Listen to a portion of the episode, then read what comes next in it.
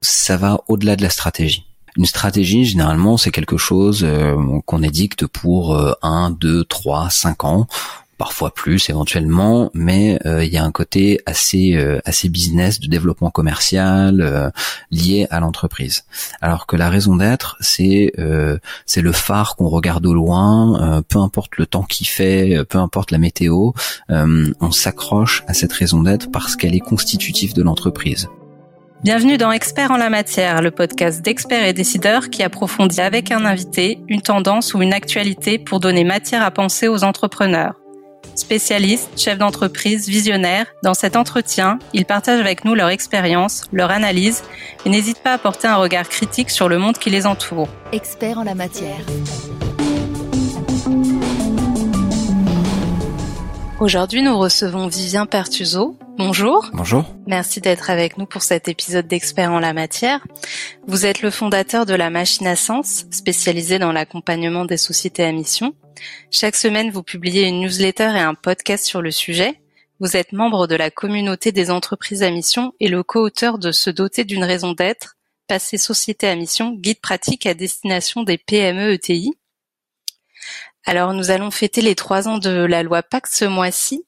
Euh, l'un de ses objectifs était de renforcer la prise en compte par les entreprises des enjeux sociaux et environnementaux liés à leur activité. Qu'est-ce qui a changé cette loi? Bah Déjà, elle, écrit noir sur blanc que la RSE est une composante essentielle de la gestion d'entreprise. Ça, c'est vraiment un premier point qui est essentiel à bien avoir à l'esprit. La deuxième chose, c'est qu'elle offre la possibilité aux entreprises d'affirmer que business et enjeux sociaux et environnementaux sont compatibles. Euh, et ça, ça peut se faire via une raison d'être, voire en devenant société à mission. Rien ne l'interdisait avant. Il hein. faut bien, bien se dire que c'était possible avant, mais il n'y avait pas de cadre juridique, il n'y avait pas d'affirmation par la force publique que les entreprises pouvaient jouer ce rôle. Vous avez parlé de, de, de nouvelles notions hein, qui sont apparues avec euh, la loi Pacte, notamment celle de, de raison d'être. Est-ce que vous pouvez nous expliquer un peu ce que ce que c'est concrètement? Alors déjà, ce qu'il faut se dire, c'est que la, la loi ne dit pas grand-chose sur ce que c'est que la raison d'être. Euh, alors c'est une force et une faiblesse, euh, parce qu'il y, a un principe de base qui est que cette raison d'être doit intégrer des enjeux sociaux ou environnementaux. Ça doit pas être tout à la fois, mais en tout cas, ça doit intégrer un certain nombre d'enjeux sociaux ou environnementaux qui sont propres à l'entreprise, propres à son activité. Ensuite, libre à chaque entreprise de la définir, sa longueur, son angle, les mots qu'elle utilise, les moyens qu'elle engage euh, ensuite pour la mise en œuvre. Donc il n'y a pas de définition précise. Néanmoins, il y a une confusion qui est souvent faite parce que justement la loi ne précise pas vraiment ce que c'est que la raison d'être. Euh, il y a une confusion qui est faite entre le why, euh, qui est une notion dont on entend souvent parler, donc c'est qui, vient de le pourquoi de Simon Sinek, euh, qu'il a théorisé il y a quelques années et qui est souvent remplacer ou substituer à la raison d'être. Il y a quand même une distinction à faire parce que quand on parle du why de l'entreprise, c'est plus le pourquoi l'entreprise existe, le sens profond de son activité. Euh, alors que la raison d'être va au-delà. C'est plutôt à quoi sert l'entreprise dans la société. C'est-à-dire au-delà de son intérêt économique, euh, quelle est sa contribution à la société, comment à son échelle elle participe à la rendre plus positive. Donc en gros, le, le why est plutôt tourné sur les clients et la raison d'être est plus globale et intègre d'autres parties prenantes. Et, et, du coup, euh, comment ça se, ça se matérialise une, une raison d'être euh, C'est une phrase euh? ouais, Justement, ça fait partie des, ça fait partie des, des, des zones laissées libres euh, par le par le législateur. donc la raison d'être se définit comme chaque entreprise a envie de la définir globalement, euh, ce qu'on voit aujourd'hui, c'est que la raison d'être se, matérialise par une phrase.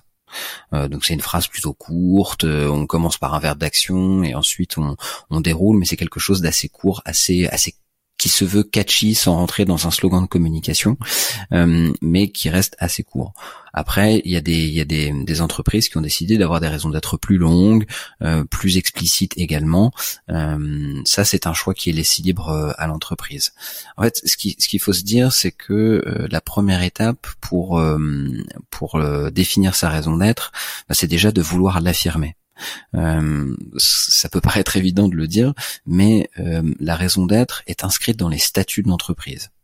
Euh, on peut ne pas l'inscrire dans les statuts de l'entreprise, mais là c'est en dehors de la loi Pacte. Mais en tout cas, la loi Pacte propose aux entreprises de l'inscrire dans les statuts de la société. Et en faisant ça, forcément, ça, ça veut dire qu'on s'expose à l'extérieur, on affirme une raison d'être, et donc certains peuvent y voir des risques, des obstacles, et donc peuvent essayer d'avoir une raison d'être qui soit un peu timorée, un peu, un peu, un peu simple, un peu vague, etc.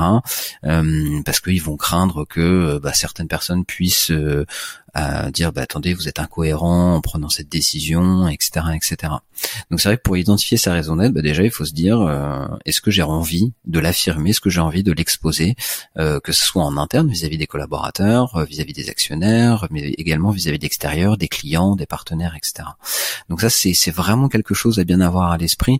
Et après la manière dont on la structure on pourra y revenir mais ça dépend vraiment de, l'entreprise et de, la conception qu'elle a envie de se faire de cette raison d'être. Certaines raisons d'être sont très introspectives, euh, très tournées sur euh, l'intérieur de l'entreprise. Euh, d'autres sont beaucoup plus tournées sur l'extérieur.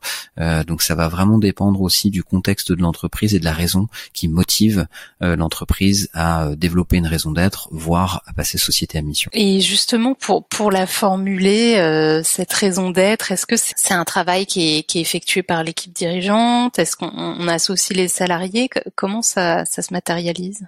Alors, il n'y a pas de méthodologie universelle. Euh, mais en général, il est quand même fortement conseillé euh, de faire un travail collectif. Euh, la première condition du succès, c'est évidemment que le dirigeant de l'entreprise soit le premier sponsor de la démarche. c'est un projet qui est stratégique, donc c'est à lui qu'il revient de porter ce sujet auprès des auprès des équipes et de l'actionnaire si l'actionnariat n'est pas complètement euh, dans l'entreprise euh, ou aux mains de l'équipe dirigeante ou du dirigeant seul. Euh, donc ça c'est vraiment quelque chose d'essentiel. Ensuite, évidemment, il faut ouvrir la démarche à d'autres personnes. Certains se limitent au comité de direction, c'est une manière de faire, mais qui reste assez limitée, euh, parce que ce qu'il faut se dire, c'est que quand on construit une raison d'être ou qu'on décide de passer la société à mission, on se lance dans un projet qui, par définition, est très fédérateur pour les équipes. Donc, ce serait comme dommage de ne pas capitaliser sur cette sur cette dynamique positive. Euh, et en plus, en les associant, finalement, on, on, allume plein de signaux positifs.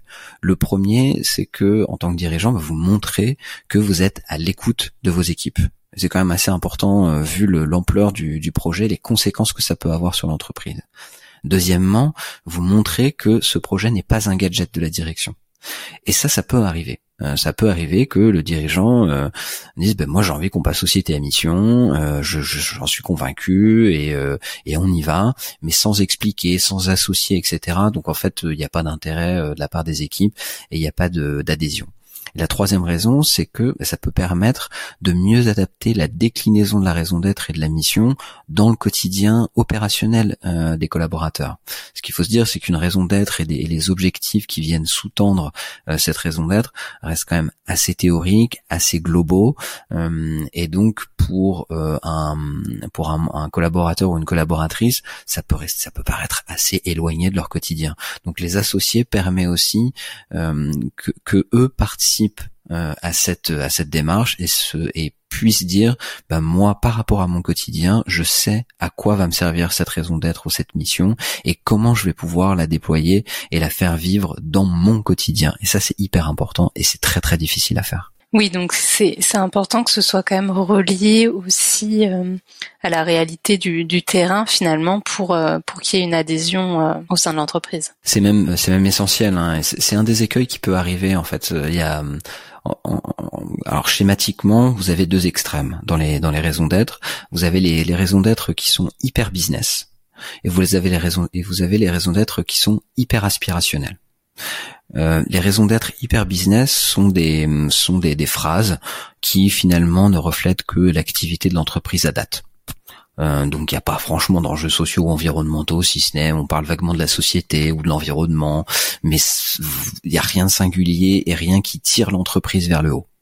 Euh, et ça, c'est généralement des raisons d'être qui sont faites par des entreprises qui ne veulent pas prendre de risques, euh, qui veulent justement éviter euh, ce côté peut-être d'avoir des, des, collaborateurs ou des partenaires externes ou des clients qui disent attendez, vous êtes incohérent par rapport à votre raison d'être. Mais ça, ça arrive. Le deuxième excès inverse, c'est la raison d'être aspirationnelle.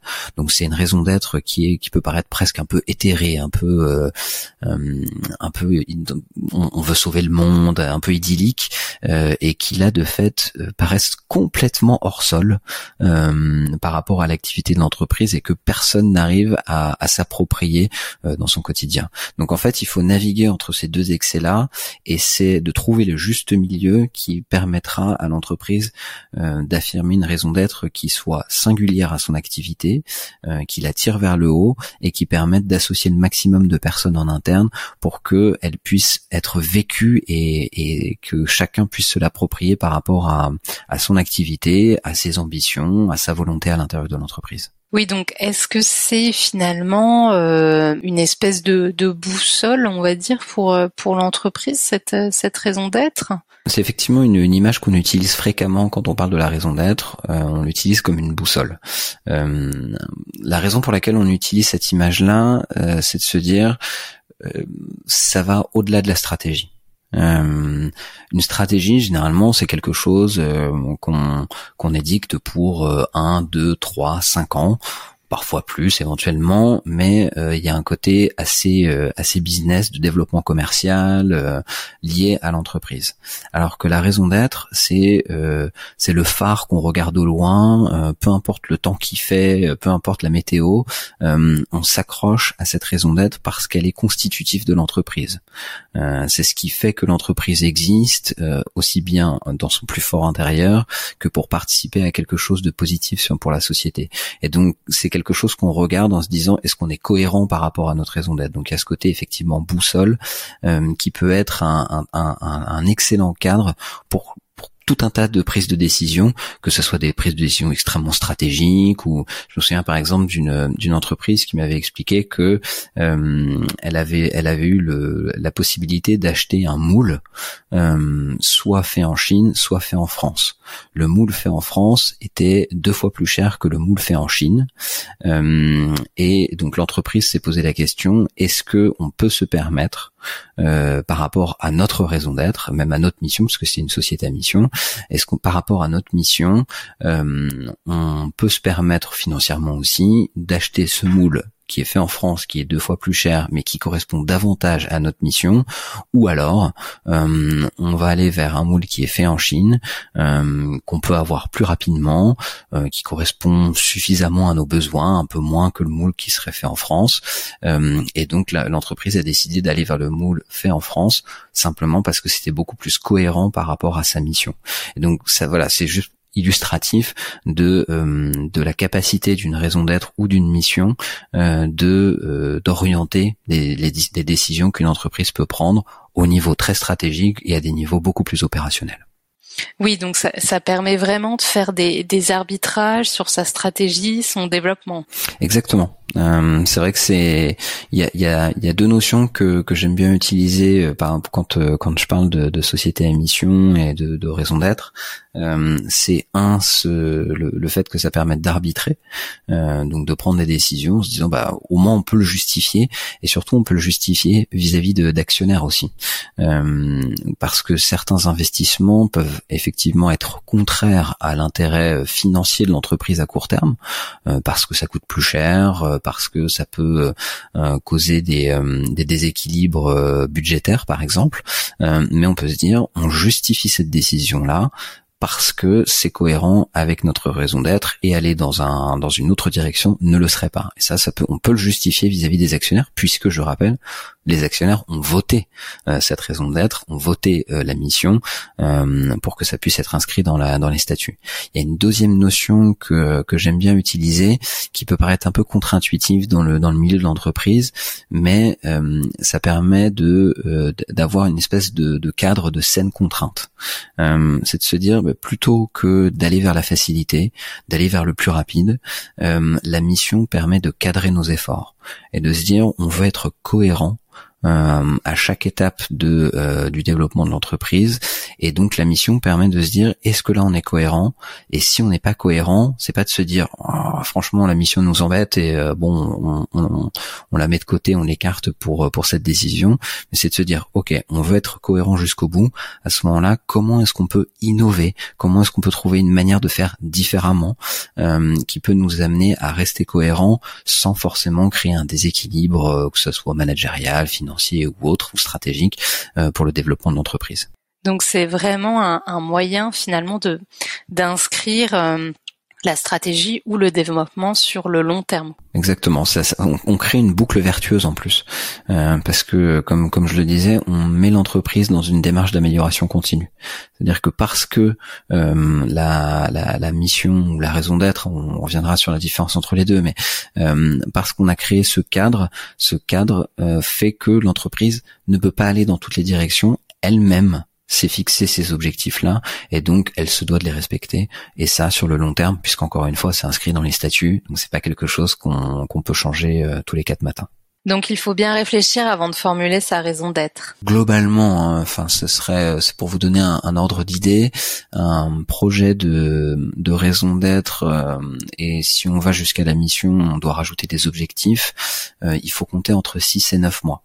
Euh, ça peut paraître beaucoup, euh, 6 et 9 mois, mais euh, dedans il y a quand même un long temps de maturation aussi, euh, parce que il faut réfléchir, il faut laisser poser, il faut revenir sur les formulations, il faut consulter différentes parties prenantes en interne et en externe avant d'arrêter et peut-être même de laisser vivre un tout petit peu cette raison d'être euh, avant de la revisiter une dernière fois et de se dire ok à l'aune de euh, de ces quelques mois d'expérimentation elle nous convient on est prêt à la porter euh, sur quelques années. Faut pas se dire qu'elle est elle est gravée dans le marbre à tout jamais mais en tout cas on est on est capable de la porter sur plusieurs années et on arrête cette formulation là c'est celle qui nous permettra d'avancer de manière sereine et de manière positive. On, a parlé de raison d'être et de d'entreprise à mission est-ce que vous pouvez nous, expliquer en fait quelle est la différence entre entre les deux?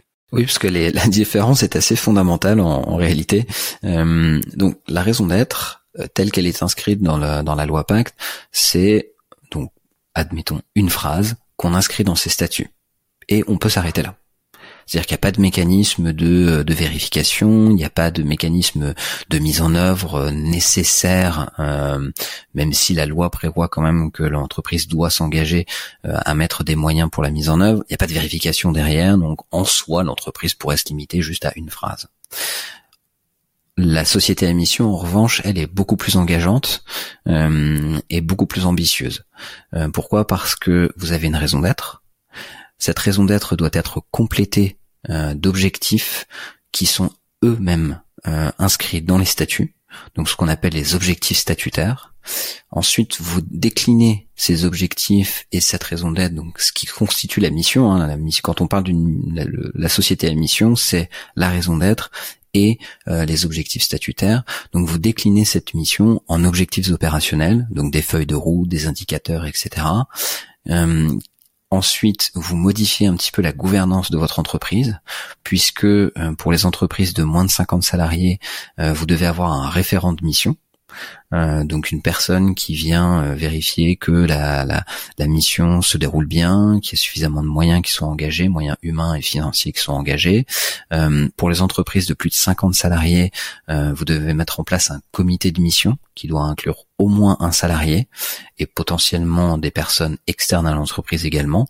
Euh, donc là, vous avez un, un, nouvel organe de gouvernance euh, qui vient s'intégrer à votre entreprise, qui peut être extrêmement utile. Euh, j'y reviendrai dans une seconde, mais qui peut être vraiment très très utile aussi pour le développement d'entreprise. Et lui vient challenger un petit peu euh, l'entreprise dans la, la réalisation de sa mission et euh, vous avez un mécanisme de contrôle avec la vérification par un OTI, donc un organisme tiers indépendant, euh, qui vient vérifier que euh, il y a une, une, adéquation entre les moyens humains et financiers mis en œuvre par l'entreprise et les objectifs qu'elle s'est fixés dans le cadre de sa mission. Et donc là, on est dans un dans un mécanisme qui est effectivement beaucoup plus engageant, mais beaucoup plus ambitieux et beaucoup plus vertueux pour l'entreprise.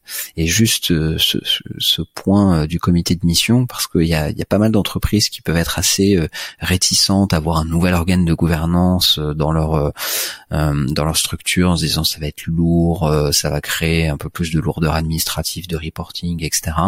ce qui se passe, c'est que le comité de mission, il est constitué à la main de l'entreprise et ce que ce que j'ai remarqué c'est qu'il est souvent utilisé notamment pour les euh, pour les PME ou les TPE euh, qui n'ont pas de, de, de, de conseil d'administration, de comité de surveillance ou euh, d'advisory board, etc.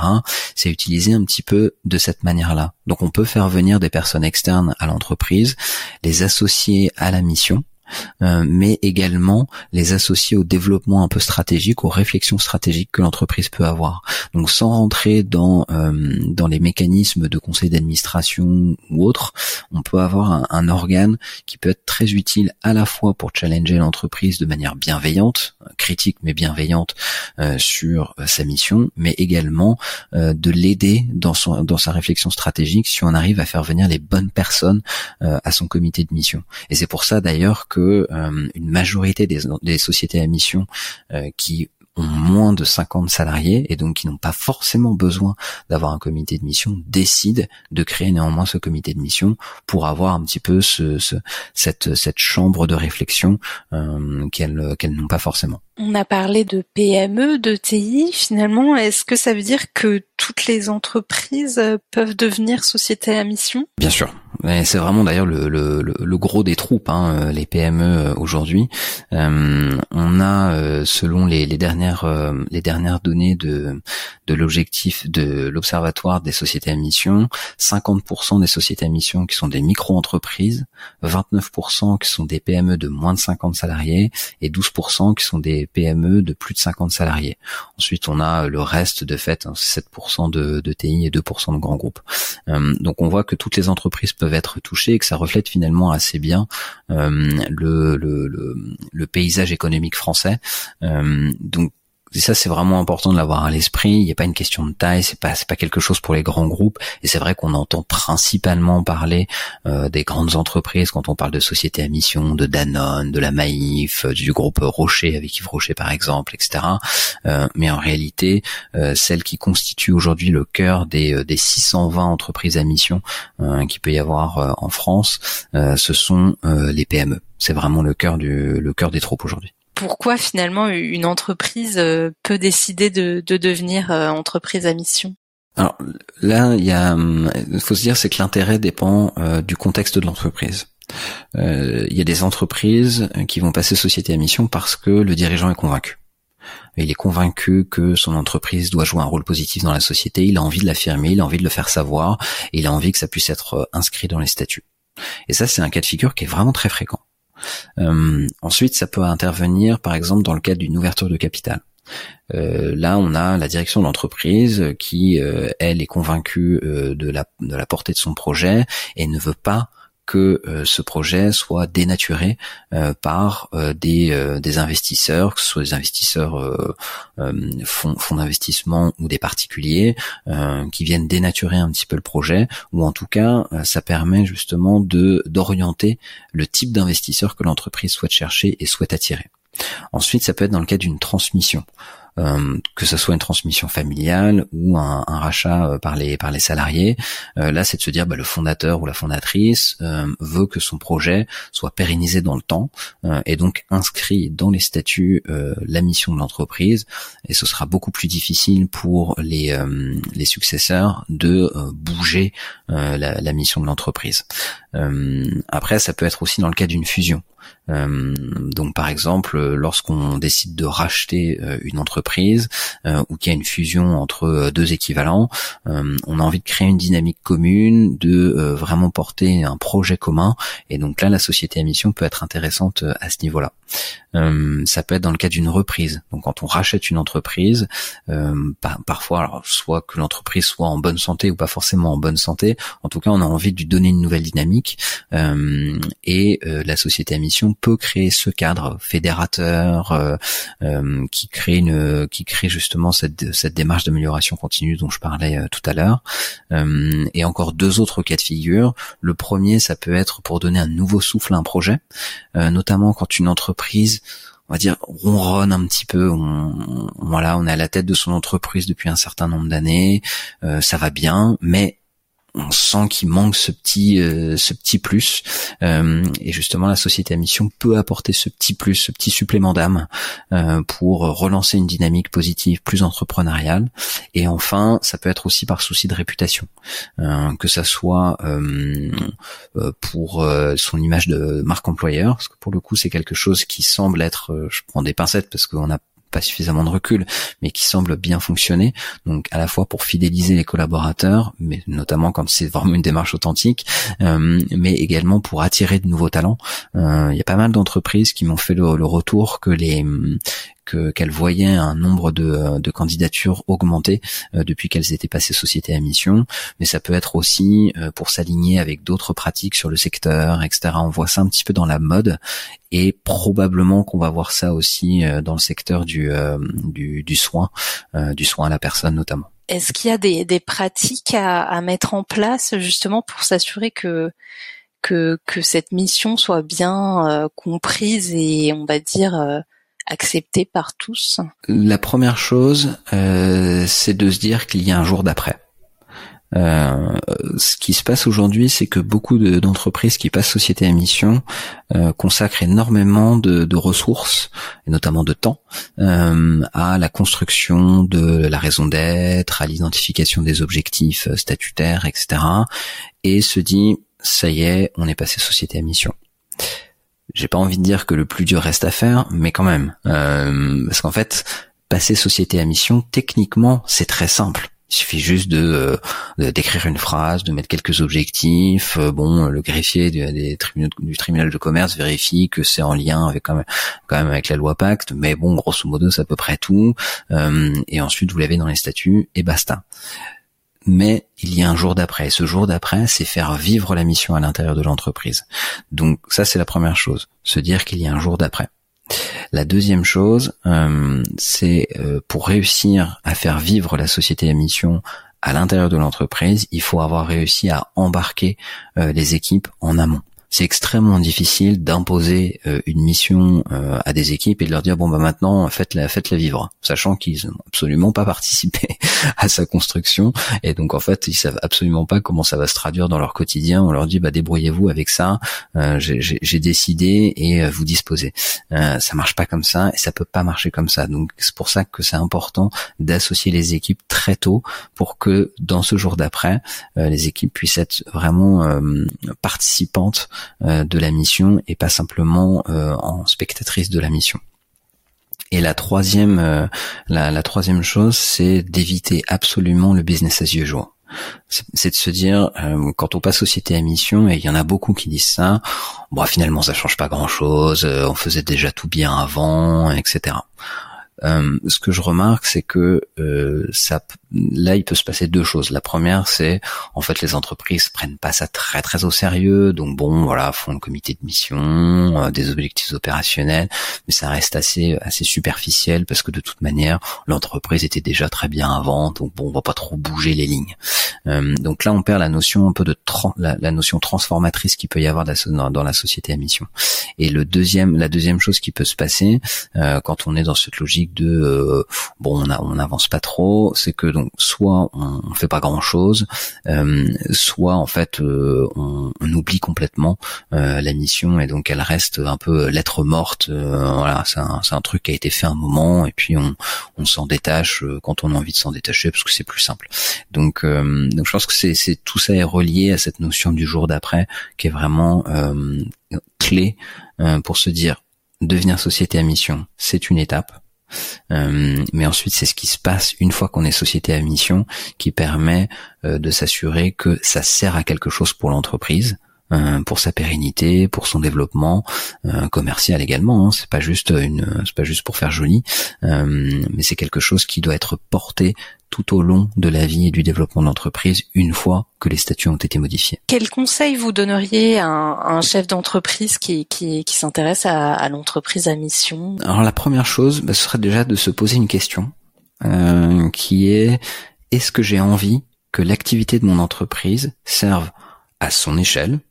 Euh, à résoudre des enjeux sociaux ou environnementaux c'est pas une question cosmétique. C'est-à-dire qu'il y a certains dirigeants qui souhaitent avant tout servir leurs clients, créer de la richesse financière, la redistribuer aussi justement que possible à leurs collaborateurs, créer de l'emploi. Et c'est déjà énorme de, vouloir faire ça. Mais il y en a d'autres qui voudront relier l'activité de leur entreprise à un enjeu social ou environnemental plus large. Euh, et être finalement un maillon euh, d'une chaîne vertueuse. La deuxième chose, euh, c'est de contacter euh, un père qui a déjà enclenché cette démarche ou qui est déjà passé société à mission. Pourquoi? Parce que bah, ça reste encore embryonnaire. Euh, et euh, j'aurais beau euh, expliquer à quel point la société à mission peut être vertueuse pour une entreprise, j'ai pas la même crédibilité qu'un dirigeant d'entreprise. Et donc je pense que c'est vraiment utile à faire. Et pour l'avoir l'avoir expérimenté, je sais que quand un, un dirigeant d'une entreprise à mission s'adresse à d'autres dirigeants et explique pourquoi il est passé société à mission, l'impact que ça peut avoir sur le fonctionnement de l'entreprise, etc euh, vraiment, c'est quelque chose qui peut être très fort euh, pour faire passer des messages. Euh, la troisième chose, euh, là je me permets une petite auto-promo, euh, mais c'est de c'est de lire la machine à sens. c'est vrai que dans la dans le cadre de la machine à sens, ou en tout cas de s'intéresser à ces sujets-là, j'essaie de décrypter un petit peu ce que c'est qu'une entreprise à mission, la réalité qu'il y a derrière, etc. En essayant de pas être trop partisan. Encore une fois, l'idée c'est pas de c'est pas de dire que l'entreprise à mission est pour tout le monde, mais j'offre cette cette cette couche de connaissances qui peut être utile pour enclencher euh, la démarche. Euh, et ensuite, la dernière chose, c'est de ne pas le faire seul. Euh, là, je parle pas forcément de se faire accompagner par un conseil externe, mais en tout cas, vraiment, je, je, recommande d'associer des personnes dans la construction de cette mission, de la raison d'être et des objectifs statutaires, que ce soit des personnes à l'intérieur de l'entreprise et également externes à l'entreprise, des clients historiques, des partenaires de confiance, etc. Parce que c'est un travail qui est très structurant et qui nécessite euh, de ne pas travailler en chambre, euh, d'ouvrir un petit peu ses chakras euh, et de confronter les points de vue. Donc c'est vraiment important de ne pas faire ce travail seul. Merci Vivien Pertuso. Merci beaucoup. Tous les podcasts de la chaîne Expert et Décideur sont disponibles sur le site expertetdecideur.fr et sur toutes les plateformes d'écoute. N'hésitez pas à vous abonner, à laisser votre commentaire et à liker. La chaîne Expert et Décideur.